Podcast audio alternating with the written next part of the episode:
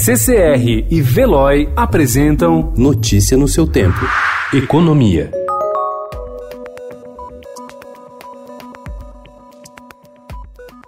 O governo praticamente desistiu de enviar ao Congresso proposta de reforma administrativa, a qual mexeria profundamente com as regras do funcionalismo público. O texto não tem mais prazo para chegar aos parlamentares. O recuo foi decidido pelo Palácio do Planalto após consultas a lideranças no parlamento que apontaram falta de clima político para o governo enviar uma proposta de emenda à Constituição.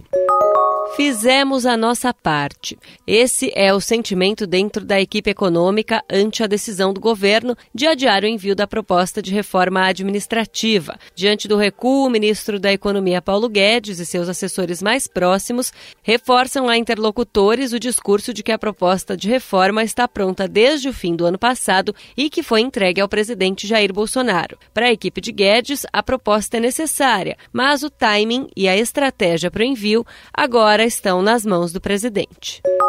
O ministro da Economia Paulo Guedes disse ontem em reunião com governadores que o desafio lançado pelo presidente Jair Bolsonaro para que os governos estaduais zerem a tributação dos combustíveis não era imediato, mas sim no âmbito da reforma tributária, segundo informou o governador do Rio Grande do Sul, Eduardo Leite. Representantes dos 27 estados participaram ontem da reunião, incluindo 23 governadores.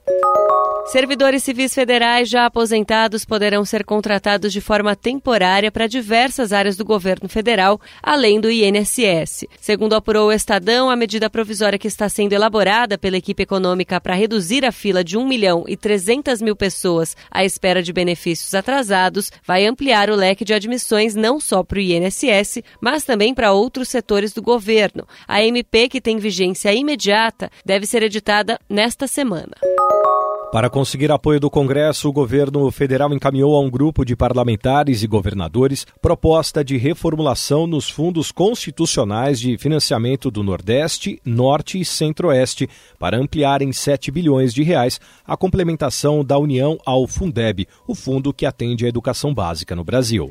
Notícia no seu tempo. Oferecimento CCR e Veloy.